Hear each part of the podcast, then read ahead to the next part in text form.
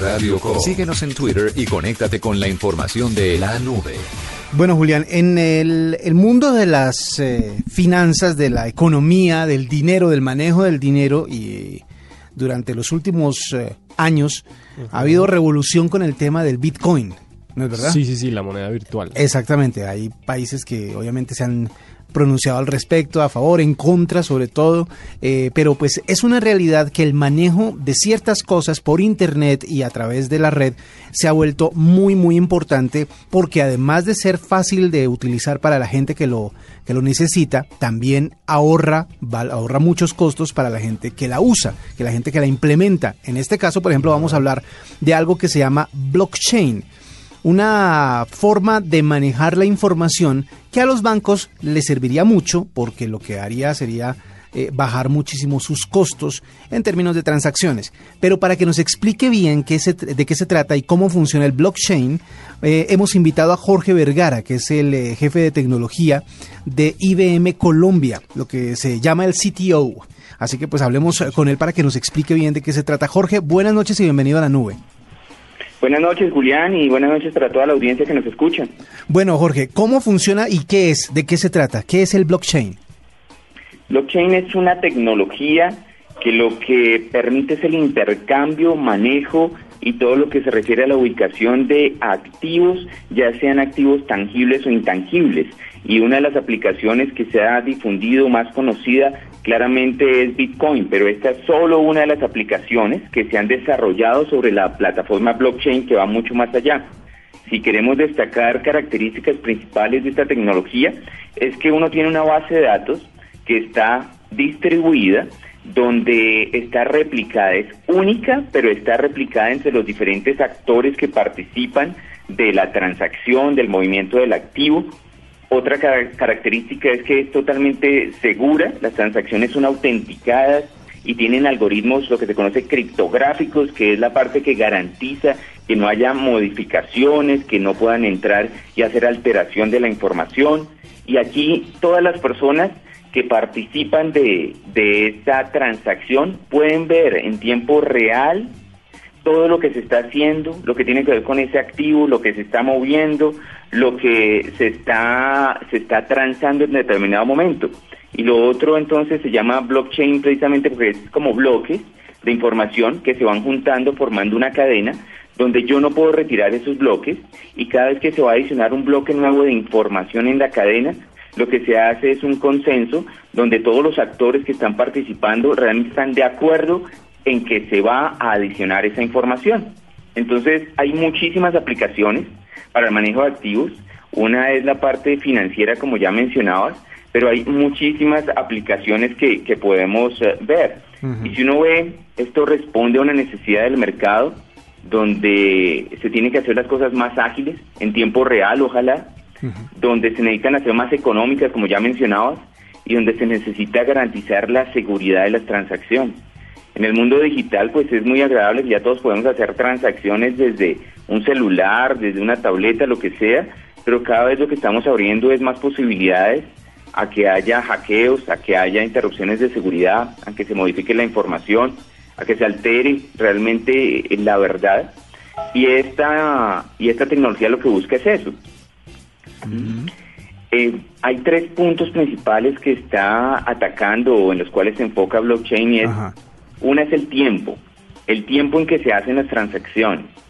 Por ejemplo, si, si ustedes van a hacer una transferencia electrónica, voy a enviar un dinero de Colombia a Alemania, a Brasil, lo que sea, una transferencia se puede estar demorando en este tiempo dos, tres días o más en que la persona reciba ese giro al otro lado del mundo. ¿Cuál es la demora? ¿Por qué se demoran en todo ese tiempo? Normalmente se demora porque hay intermediarios porque se requiere que yo vaya, hable con un banco, que ese banco hable posiblemente con un banco intermediario internacional o con una entidad internacional que necesita hacer la validación de que yo soy realmente quien digo ser, que necesita hacer la validación de que la persona a la que le estoy enviando realmente es quien es, y todo esto lleva tiempo.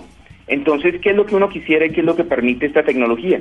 Que ya se haga esto de manera casi instantánea, que yo envíe mi dinero y al otro lado lo reciban inmediatamente. Jorge, pero entonces si le entiendo bien, el, blockchain es un sistema que usa la Bitcoin. No, eh, sí, es, es la plataforma como tal. Bitcoin, como decía, es una aplicación. Entonces, Ajá. como esto se usa para la transferencia de cualquier tipo de activo, Bitcoin se desarrolló hacia el año 2008-2009 para transferir este dinero. Eh, realmente nosotros nos inventamos hace mucho tiempo los billetes para tener una manera en la cual pudiera garantizar cuánto cuánto estoy transfiriendo de un activo y que me dé la propiedad. Y si yo tengo el billete, me siento seguro de que entonces tengo ese dinero, pero realmente si miras es ficticio y es un invento ¿no? de- del hombre. Acá el Bitcoin sale como una aplicación similar donde permite que yo transfiera un activo de un lado al otro, pero de nuevo esa es solo una de, la- de las aplicaciones que puede tener entre muchísimas. Imagínense, por ejemplo, para alejarnos de Bitcoin Ajá. y hablar de la propiedad de un activo. Si ustedes quieren, en este momento compran por alguno de los medios electrónicos una canción. ¿Qué Sí. puede hacer después con eso? Absolutamente nada. No, pues la ya tiene y puede ya. oír cuantas veces quiera, Exactamente. Sí. pero, pero después si ya no la quiere, ¿será que la puede vender? No. No puede, porque no hay una forma de demostrar quién es el propietario de esa canción y transferir como tal el título de propiedad, si se puede decir, de esa canción a otra persona.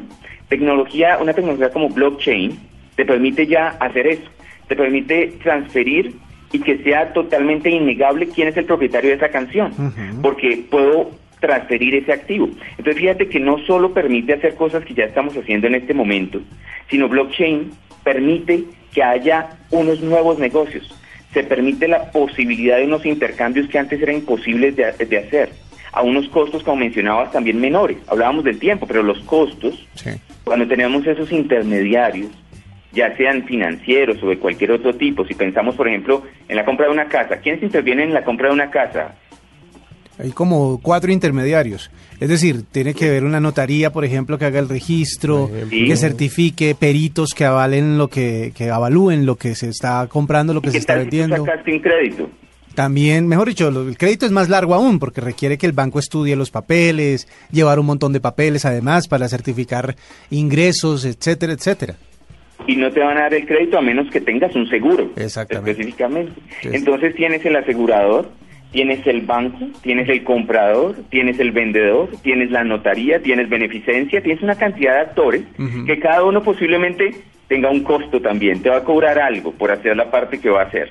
Entonces fíjate que no solo te va a llevar mucho tiempo, porque eh, se va a pasar de un lado al otro la información a medida que vaya saliendo de uno de esos nodos, sino que también va a tener costos. Y algo que es peor es el riesgo de que la verdad sea alterada por errores o por fraude. Imagínate que, que al final de toda esta compra, dentro de dos años, vas a venderlo y resulta que el, el- la dirección que aparece en la notaría no es la misma que aparecía específicamente en el banco o en la aseguradora o en otro de los entes. Va a ser un problema gigantesco. ¿Y eso es por qué? Porque hay diferentes sitios donde se está registrando la información, donde se está almacenando. Al haber diferentes sitios, es muy probable que haya una diferencia en la información. Acá se tiene una sola información, una sola base de datos, solo que está replicada entre los diferentes entes. Eso hace que disminuya el riesgo tanto de fraude como de errores. Entonces fíjate que se ataca tres puntos importantísimos. El tiempo de las transacciones, Sí. el costo de las transacciones por evitar intermediarios y el riesgo de fraude y de error que existe acá. Y te da la oportunidad de nuevos modelos de negocio. O sea- Y es algo que ya se está haciendo. En pocas palabras, y esto para nuestros oyentes que de pronto están diciendo, bueno, eso, eso lo tiene un manejo eh, pues ya como muy interno dentro de las empresas, dentro de las entidades, dentro de los bancos, pero esta tecnología realmente entonces sí va a tocar al ciudadano común, es decir, sí va a ser en algún punto útil para las personas comunes y corrientes, para nosotros, pues para el ciudadano de a pie, que, que ve en esa tecnología un ahorro o, algún, o alguna afectación en su forma de ver eh, o de, o de negociar o de vivir. El impacto puede ser gigantesco. Y fíjate, te voy a dar un caso de referencia que es Walmart. ¿Quién no conoce Walmart? Semanalmente ellos pueden estar atendiendo a más de 200 millones de clientes. Ahora, ¿qué pasa en, en- en Walmart? Ellos venden 20 mil, 50 mil, lo que sea un millón de productos, cantidades de productos en todo el mundo. Al igual que cualquier retailer, cualquier supermercado, cuando llega un producto, y basémonos en la parte de alimentación para que nos toque a todos, ¿quién no ha ido a un supermercado a comprar algo? Nosotros nos vimos afectados hace algún tiempo por un problema que hubo con un atún contaminado. Eso afectó a todo el país. ¿Qué pasa cuando se encuentra un alimento que puede estar contaminado o que de hecho ya está causando alguna enfermedad? Inmediatamente el supermercado tiene que ir y a recoger Normalmente si encontró que, por ejemplo, una carne puede tener algún virus que pueda afectar la salud de las personas, tiene inmediatamente que recoger absolutamente todo ese producto de todos los supermercados para evitar generar una enfermedad que, que llegue a muchas personas y, y genere problemas de salud. Ahora, ¿qué es lo que está haciendo Walmart? Walmart ya está en China y en Estados Unidos manejando específicamente, se empezaron con algunos productos, manejando todo lo que es el ciclo de vida del producto, en particular con lo que es el cerdo. En China se está manejando específicamente, puedo saber exactamente dónde el cerdo fue, en qué de qué granja viene, eh, quién lo alimentó, eh, quién lo recogió, quién lo transportó y exactamente puedo verificar cada paquete, dónde está, en qué almacén y hasta quién lo compró. Ahora miremos cómo nos va a afectar eso a la vida. Si en determinado momento se encuentra que alguno de estos alimentos pudiera tener una contaminación, ¿qué es lo que se hace en estos días? Se puede gastar un supermercado, una de estas empresas, días o semanas en encontrar exactamente dónde estuvo el problema y dónde estuvo la contaminación y en qué granja o en qué cultivo es que se generó el problema y hacer la recolección. Entonces afecta en tiempo y afecta en costos porque tiene que recoger absolutamente todo ese, su producto de todas las tiendas hasta que no encuentre exactamente dónde está el problema. ¿Qué es lo que está haciendo Walmart? Con la ayuda de IBM en particular, lo que está haciendo es que a través de blockchain se implementó una tecnología para hacer todo el seguimiento de este animalito y entonces ¿qué ocurre? Si se encuentra un problema de contaminación en un alimento, que ya se está haciendo también con otros, en cuestión de segundos o minutos, solo con la tirilla del recibo, yo puedo saber exactamente todo el historial de ese producto, de quién lo transportó, cuánto tiempo estuvo almacenado, cuánto tiempo duró su transporte, de qué granja viene, cómo fue cultivado, si es un producto, cualquiera de estas cosas. Y esto en últimas ahorra costos y puede hasta salvar vidas, literalmente, que es la diferencia entre reconocer este producto en segundos o minutos y darse cuenta en días o semanas. Entonces fíjense que esta aplicación no tiene nada que ver con el campo financiero, pero también nos va a impactar. Y de nuevo, ¿quién no va a comprar en un supermercado? Pues otros campos, hay, hay muchos, en pagos, en la parte de salud, en la parte, por ejemplo, hay una empresa que se llama Everledger, que lo que hace es dedicarse a utilizar la tecnología blockchain para verificar la procedencia y propiedad de diamantes. En general en el mundo se hace mucho robo y mucho fraude con joyería. Son billones de dólares lo que se mueve y los fraudes que pueden ocurrir.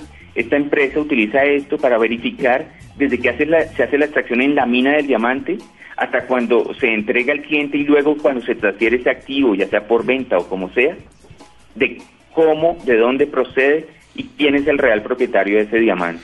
Entonces, como vemos, esto nos va a tocar, va a transformar no solo la vida de los bancos y las entidades financieras, sino realmente el intercambio de activos de todas las personas. Es un cambio como cuando apareció el papel y dejamos de hacer trueque. Blockchain puede llegar a afectar así la vida de todas las personas, eh, economizando costos, ahorrando tiempo, disminuyendo riesgos de cualquier sí. Parece eh, ciencia ficción y parece como si eso se fuera a demorar mucho, pero al parecer más eh, temprano que tarde vamos a estar involucrados con toda esta tecnología que va a ayudar que la gente haga, como decía nuestro invitado, un seguimiento y una corroboración de información muy rápida y que va a ahorrar tiempo y va a ahorrar costos y va a ahorrar un montón de cosas dentro de la vida diaria de las personas. El blockchain, algo de lo que teníamos que hablar el día de hoy aquí en Blue Radio. Jorge Vergara es el jefe de tecnología de IBM en Colombia. Muchas gracias por estos minutos aquí en la nube. Gracias a ustedes y a todos los oyentes. Hasta luego. Esta es la nube de Blue Radio.